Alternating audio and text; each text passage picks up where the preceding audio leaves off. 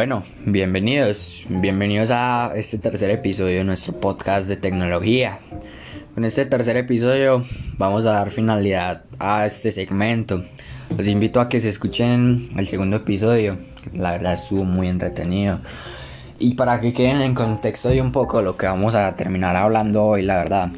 Y bueno, estamos también con nuestro compañero Santiago Franco, que nos ayuda y nos acompaña finalizando este tercer episodio. Y bueno, Santiago, ¿cómo estás? Seas todo, todo, todo muy bien. ¿Vos qué, cómo vas? Todo muy bien, Santiago. Con muchas ganas de terminar este segmento hoy. Bueno, em, la verdad hoy quiero darle continuidad a este tema porque nos quedamos incompletos. Hablemos un poquito de, de los accesorios. Pero bueno, primero que todo, pongamos en contexto lo que estábamos hablando eh, en, el, en el episodio anterior. ¿Qué nos puedes contar del episodio anterior? Sea, así como un breve resumen, así súper rápido, eh, hablamos como de la generación de las PlayStation o de la PlayStation. Y más que todo nos enfocamos como en lo nuevo que trae la PlayStation 5 y, y como una breve comparación, perdón, con las anteriores, con las anteriores generaciones. Y ya eso es como el breve resumen. Y como que lo que queremos llegar hasta la finalidad de este tercer capítulo que es como concluir el tema de la Play 5 es como ver qué accesorios trae, como qué funciones, como ciertas cosas, como y otras opiniones que son un poco más personales y algo de estadísticas. Bueno, sí, es real, es real. Pero bueno, eh, démosle comienzo a este episodio. Primero que todo, quiero hablar de los accesorios y de lo que ha pasado en la medida del tiempo con sus generaciones. Podemos ver que en el Play 3 eran muy pocos accesorios, la verdad traía su respectiva cámara de PlayStation, eh, su control, su DualSense que era DualShock 3, eh, sus audífonos inalámbricos mm, y su control que sirve para tipos de juego con sensor de movimiento, ¿cierto? Y bueno, esto también lo podemos ver que es algo nuevo desde las generaciones de PlayStation 3, porque PlayStation 2 y PlayStation 1 no traían tantos accesorios eh, como, como implementados como tal, ¿cierto? Podríamos ver que algunos tipos de juegos traían eh, diferentes accesorios más hacia la consola y todo, pero como principal que saqué PlayStation para, para este tipo de consolas esto, ¿cierto? Podemos ver que en el Play 4 ya hay más variedad. Tenemos el DualShock 4, el DualShock 4, pero es un mando profesional para jugar. Tenemos los audífonos inalámbricos, el control con sensor de movimiento para tipos de juegos que podrían ser los deportes, de baile, ¿cierto? Y todo este tipo de juegos. Y también trae su respectiva cámara, sus audífonos de cablecito normales. Pero bueno, en el PlayStation 5 también vemos una mejora, ¿cierto? Podemos ver que siguen implementando su cargador, eh, los controles, pero vemos que trae un nuevo cargador inalámbrico, una estación de carga, ¿cierto? Em, podemos ver que trae su respectiva cámara también, su nuevo sensor em, y su DualShock 5, su DualSense, ¿cierto? Pero bueno, Santiago, queda la pregunta. ¿Qué tal te ha parecido este cambio entre el transcurso de estos años? Háblame un poquito sobre lo que te he comentado, sobre todo eso. O sea, en lo personal, si comparamos desde la generación del Play 2 hasta la generación actual, notamos que hay demasiados cambios, por ejemplo en los accesorios, como me lo nombraste, es que, que en generaciones como Play 1 y Play 2 eh, lo normal es que solo viniera el control y uno que otro accesorio normal o no? En la Play 3 se empezó a implementar como nuevas cosas como el, el mando de movimiento y como ciertas cosas más, ¿sí o no?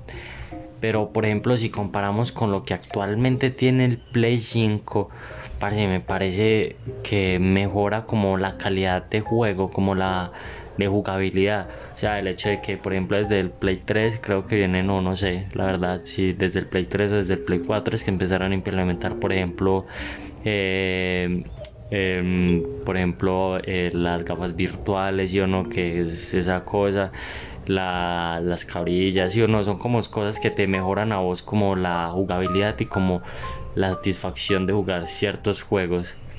Y pues la Play 5 sacó demasiadas cosas que la rompen, tanto cosas que facilitan, por ejemplo, el ¿cómo es que es ese control el control remoto, el, control es un control literalmente y pues o sea te facilita demasiadas cosas de que si simplemente quieres prender tu play para ver una película, una serie, escuchar música te da mucha facilidad.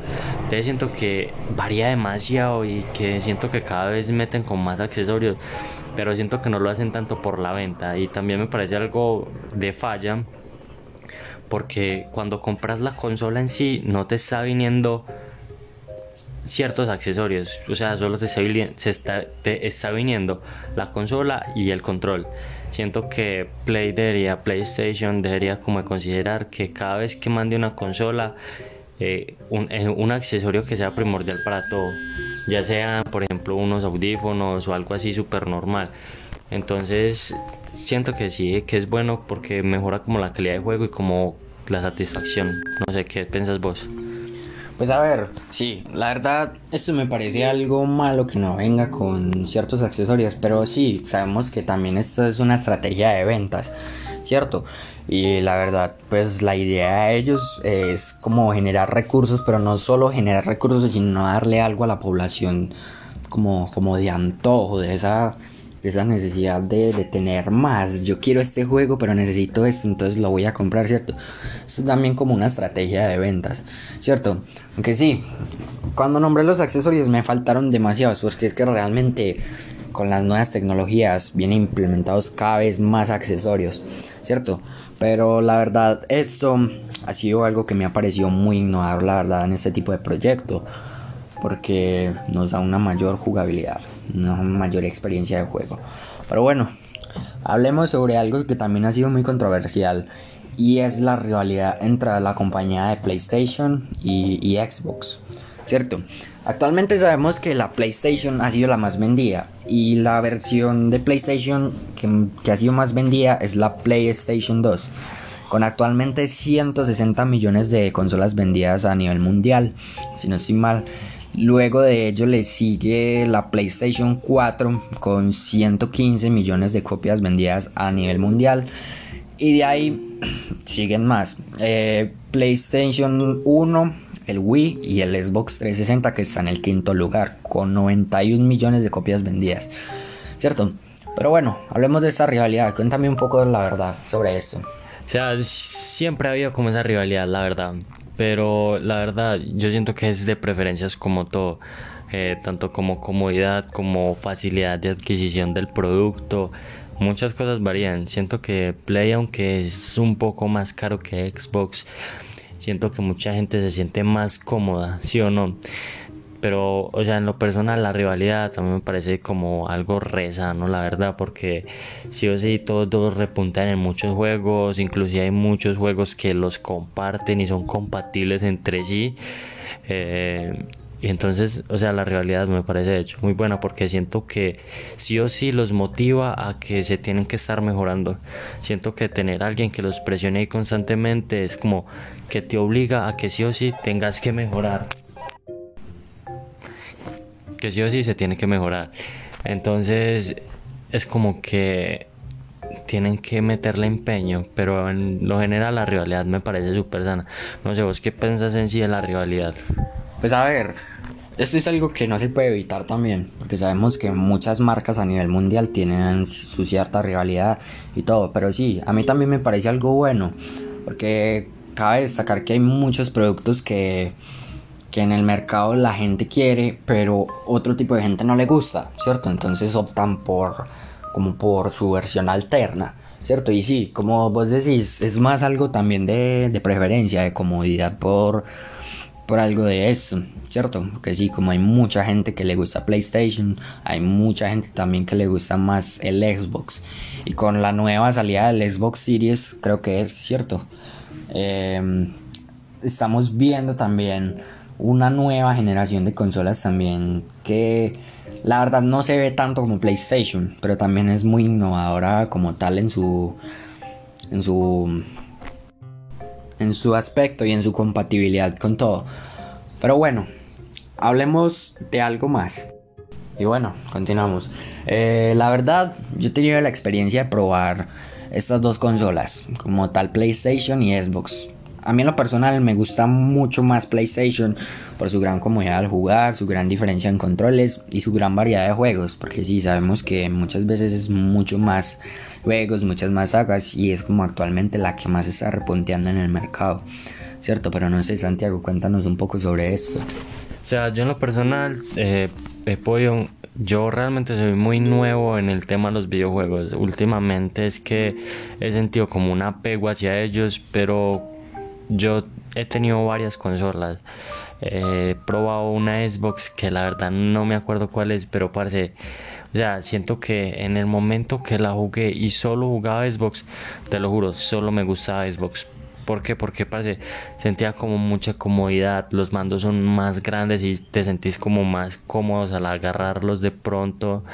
Pero, por ejemplo, si comparamos actualmente, eh, he pasado por dos generaciones apenas de Play, por lo mismo que digo, soy, reitero, soy muy nuevo. Pero, por ejemplo, Play 3 me ha encantado, porque tiene mucha variedad de juegos. Hay otra cosa, unos factores que juegan mucho en contra de Xbox es que al hacer el producto tan poco vendido a comparación del Play 4 de la PlayStation, perdón, eh, es que hay más poca gente, hay más poca gente que lo juega. Entonces, por ejemplo, si hay servidores es un poco más difícil encontrarlo. Entonces siento que desde la Play 3 eh, me siento demasiado cómodo, por ejemplo, a la hora de adquirir, pues de entrar a un servidor y encontrar gente fácilmente. Entonces, como que es bueno, no sé, ¿qué pensás? Sí, realmente es eso. Eso es un aspecto negativo que le doy. Es que en muchos juegos la comunidad podría ser muy poca, la verdad. Pero como podemos ver al pasar de los años, eh, muchos juegos, si llegan a ser muy destacados, reconocidos, sabemos que los servidores no se van a caer tan fácil, ¿cierto? Porque lo que más buscan también estas empresas es mantener contenta su comunidad. Pero bueno, yo creo que con esto podemos ir finalizando este segmento. Esto era como una continuación del segundo capítulo. Y la verdad me gustó mucho este tema, me gustó mucho este segmento.